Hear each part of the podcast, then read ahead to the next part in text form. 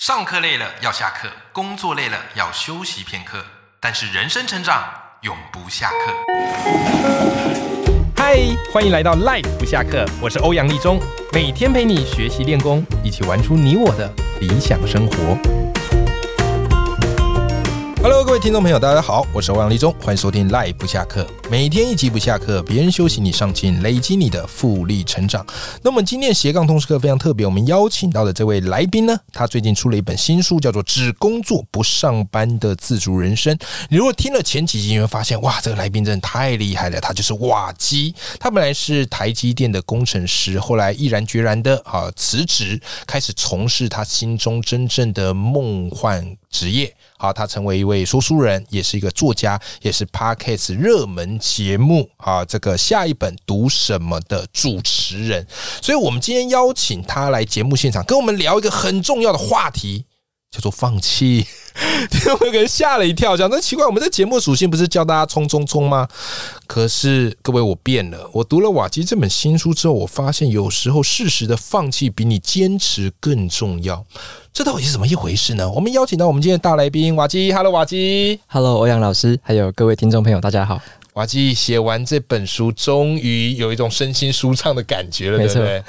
对 ？OK 哈，你这本书有办新书分享会吗？有有办一场台北的，对，对，那接下来还有一个就是台高雄的两场，是那有见到实体的读者了，有非常的感动。非常感动，对不对？因为大部分你可能都是透过部落格这个读者的留言来看到彼此，对对不对？对好，见到实体的完全不一样。对，没错，没是错，那瓦基，其实你这本书我非常喜欢，因为这本书我甚至觉得是你今年各位听众朋友们必读的书。好，它可以帮助你在工作跟生活上取得一个很棒的平衡。它不是叫你辞职的书，我觉得它更是在告诉你如何在工作跟生活拿捏这个恰如其分啊，是这样的一本书。那很有意思的地方是，大部分的这种工作。好，职场书可能都会告诉我们啊，要去做什么啊，要怎么样去规划啊，要怎么去冲啊。可是你这本书在后面的章节讲到一个很好玩的概念，就是告诉我们要怎么样懂得拒绝，对不对？那瓦基，你觉得为什么拒绝这件事情这么的重要？嗯，像我自己是在公司的时候，我是冲冲派的，对一直，一直冲，一直冲，嗯我是 Yes Man，就以前是这样子。对，好，那我后来发现，诶，这样不太行啊是，Yes Man 会把自己累死，搞坏，对嗯不对，对？会搞坏了。那因为我后来读一些商管类型的书，嗯有一些观念我觉得很受用的，嗯就是嗯、如果有一件事情嗯它不重要的话，嗯那你再怎么把它做得好，嗯，它还是不重要的。诶，有道理，好，所以这个概念就让我去思考到说，诶，我在做的或我想做的事情，嗯它真的是重要的吗？嗯那有一些我有决定权的，我到底要决定做或不做，它嗯真的是重要的吗？嗯所以我觉得那一个那一把尺或那一个衡量的方法，就对自己来说是一个很关键的点。没错因为如果如果你花了时间嗯，做了一个完全不重要，嗯做了一个没有效益，做了一个没有意思，自己也不喜欢的事情的话，嗯那你不但是赔了那个时间。嗯，你也赔了那些心情、对你的心力都在那边耗损了。对那。我觉得那是一个负面的效果。对尤其是你现在是一个自由工作者，那我自己也是从老师离职，后来成为自由工作者。我跟听众朋友分享，坦白来说，我一开始成为自由工作者的时候，我最怕没案子，因为没案子就代表说，哎呦，糟糕啦，我这个月米缸里没有米啦。所以会想办法，只要有案子就接，把时间填满，才会觉得自己很踏实。可后来我发现不对耶，当你案子全部都接，你突然没有时间去做你真正想要去做的事情。就是整天就是为了钱啊，然后去做一个盘算，那反而不是。那我当初不要离职，我就在学校教就好啦，对不对？然后直到看你新书，我说哇，你这个书里提了一个很有意思的概念，叫做放弃框架。我没有想过，因为放弃这件事情对于我们来讲，好像都是一个很负面的概念。啊，什么现在放弃比赛就结束喽，所以不要放弃啊，never give up give up，对不对？可是你书里告诉我们说，放弃框架是有一个选择的，可以跟我们听众朋友分享一下，你是怎么评估一件事情要不要放弃呢？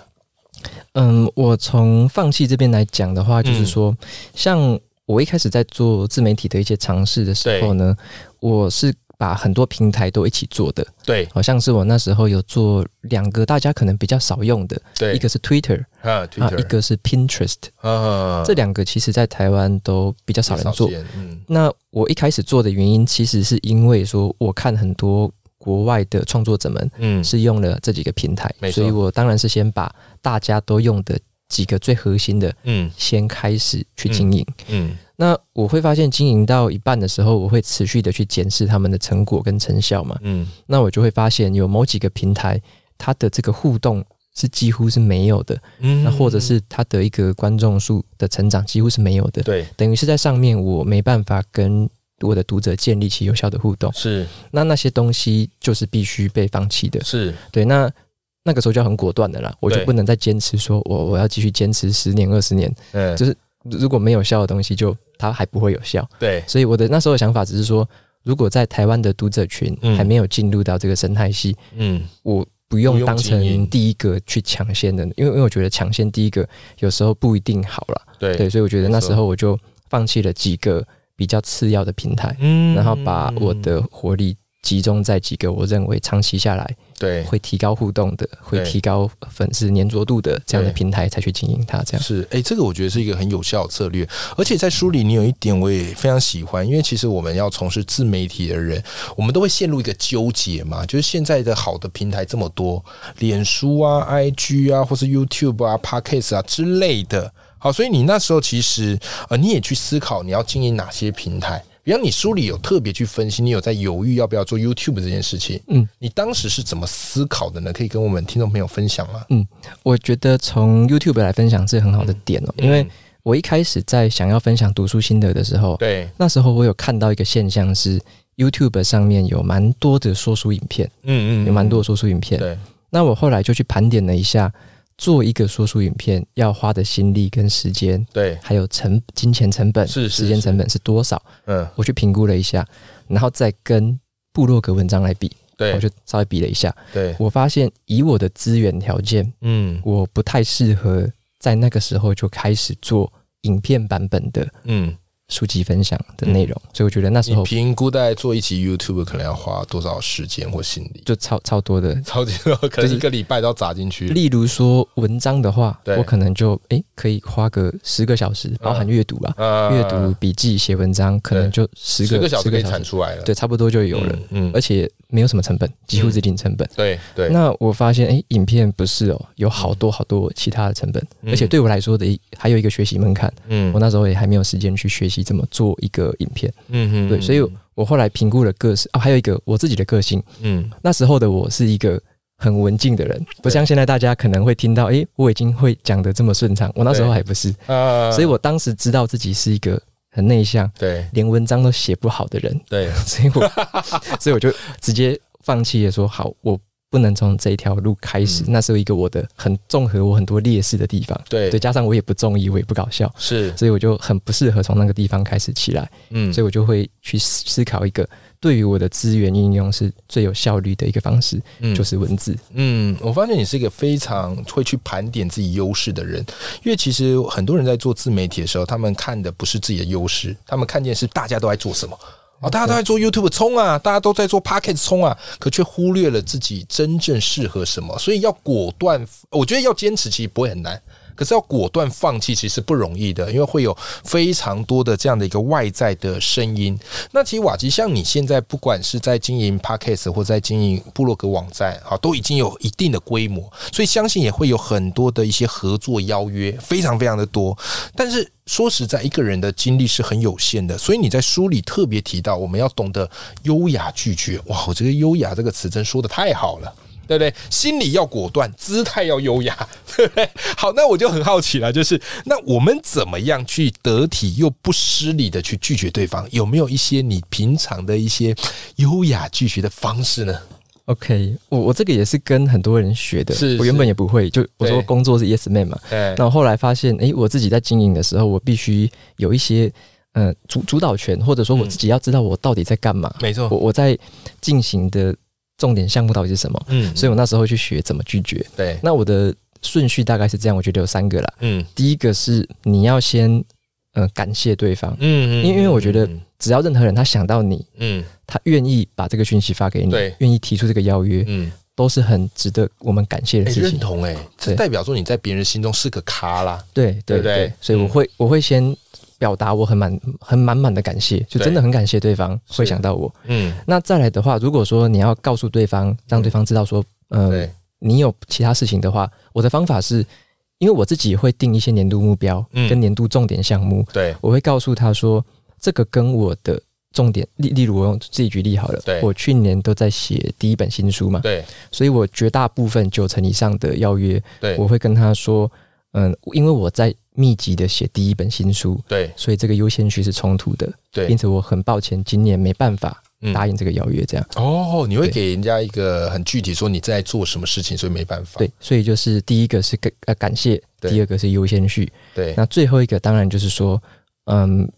嗯，有有一些你可能会去考虑一下，嗯是不是要保留下次合作的机会，对对，或者是说有些人就是真的非常的感谢你。嗯然后我还会把它推荐给其他人，嗯嗯嗯像我举个几个，例子好了，像之前我有接到蛮多是邀请我开读书会，对或者是带读书会，对，或者是做一个阅读的小教学之类的对活动，嗯其实这种邀约非常多。对，那我那时候都会推荐那个阅读人呃，俊德呃老师，俊德老师，嗯因为我知道他有在特别做这个，而且做的非常好，对，所以以我自己的方法都是最后一个选项我会转介，嗯或者说，诶，我觉得哪个资源不错，嗯你可以看看。嗯所以这个是我的一种方式。嗯那后来我我那时候也在工作上面，我也这么做，对就是很多人会有很多需求嘛。对那我可能说，诶，你可以找谁？谁可能更厉害？谁可能可以更帮得上你？对，所以给他这样的一个点，他们有时候反而会回信感谢你，以他说哇嗯真的很感谢你。你如果没有跟我讲这个，我完全不知道，是我不知道有另外一个选项，或者对是我完全没有想法要怎么再对继续 follow up 下去这样子对。所以我觉得这个方法就是你可以感谢、表达优先序，嗯以及如果你有余力的话，嗯给他一点点的下一个线索，对一点点一个灵感，这样就可以了。哎、这个很棒哎、对我们听众朋友，我们来复习一下哈。刚刚瓦吉说，如果你真的这个 case 没办法接，哦，也不要撕破脸嘛，老死不相往来。好，比较好方法就是三个步骤。第一个步骤是什么？感谢，先感谢对方，对对不对？好，见面三分情嘛，人家想到你，代表说你在人家心中是一个咖。第二个就是给他一个你现在在做什么事情，所以没办法，给他一个原因和理由嘛，对不对？你不要说我不想接，哦，我没办法，哇，那个感觉就很不好了。嗯，然后第三个可以再帮他做一件事情，因为他现在开这个怎么样，没找不到人，不知道该怎么办，所以你可以帮他转借给别人，而且同时又帮你怎么样嘞，去建立了一些人脉啊。当对方知道你推荐他，诶，是不是他也很开心？当然就是啊。对不对？所以拒绝你可以拒绝的很漂亮，拒绝你可以身段非常的优雅，这也是我从瓦吉这本书，再加上瓦吉刚刚跟我们分享当中学到一个很宝贝的关键。那瓦吉，现在你等于是展开了自己的呃自由的人生啊！你在书里也写到，自由是非常非常可贵的。你觉得现在的自己跟你在台积电时期的你最大的一个差别，或是生活的改变是什么呢？嗯，我觉得以前的话比较像是嗯，我眼睛睁开，嗯就会想着今天要开什 么会，要解决老板或别人交代我的什么事，呃就是我会一直被东西追着跑对，的感觉啦。是，然后我会闭着眼睛往前进就对了，对反正只要有事情碰到我，我就任处务理，型的，对我就做，我就处理，就解决，比嗯，较难抬起头来，就从水面这样浮出来看一下，我到底游在哪里，我嗯 到就底游去哪算里？台浮出来也是为了换气，对，马换个上要再马潜上下下去了，对对对对对。呃，那现在的话，我会觉得，诶，好像比较像在湖上面可以自己划自己的小船。哦我知道，诶，我现在要划去哪里，对用什么节奏划，对甚至跟谁一起划是之类的，就是会比较有这可以决种定了这种感觉。我可以好奇，像你现在身为一个自由工作者啊，大家心中想说啊，自由工作很自在呀、对不对？我可以好奇你现在一天的一个行程，你会怎么去安排吗？这每天的这样的一个规律的作息大概是怎么样的呢？我的大概分三个段落而已啦。早上就是中午前的段落对，大部分就是保留给我自己创作、阅早读跟早创上作。是不是？嗯，早上时 OK，段，嗯因为那个是我精神比较好的状态。嗯，那我大但部你分书里有写到一个我觉得很有意思，叫晨间习惯，嗯，对不对？你说很多的事情要在早上刚起来还没有外物干扰的时候赶快做，对你自己的晨间习惯会是什么？我自己的晨间习惯就是早上我会先起床之后半个小时的瑜伽，嗯我会。看 YouTube 影片对，瑜伽的教学。你我就做瑜伽，对我做瑜伽很，酷哎。对对对。然呃，后做完半小时，我就会再花一个多小时的时间，就是阅读，嗯，有时候写作了，有灵感就写，没灵感就读，哦就这样而已，。就两个切换。哦，对了解。所以你早上大部分都会是你的一个创作时间，对，是因为你的注意力，或是你觉得你最好创作灵感都是在早上。对，会比较好一些。哦，那中午吃完午饭之后，下午你大概会怎么规划呢？下午大概因为中午吃完，我都会像我现在我都会嗯，追一个美剧，对，就是中午会花一个小时吃饭加美 剧，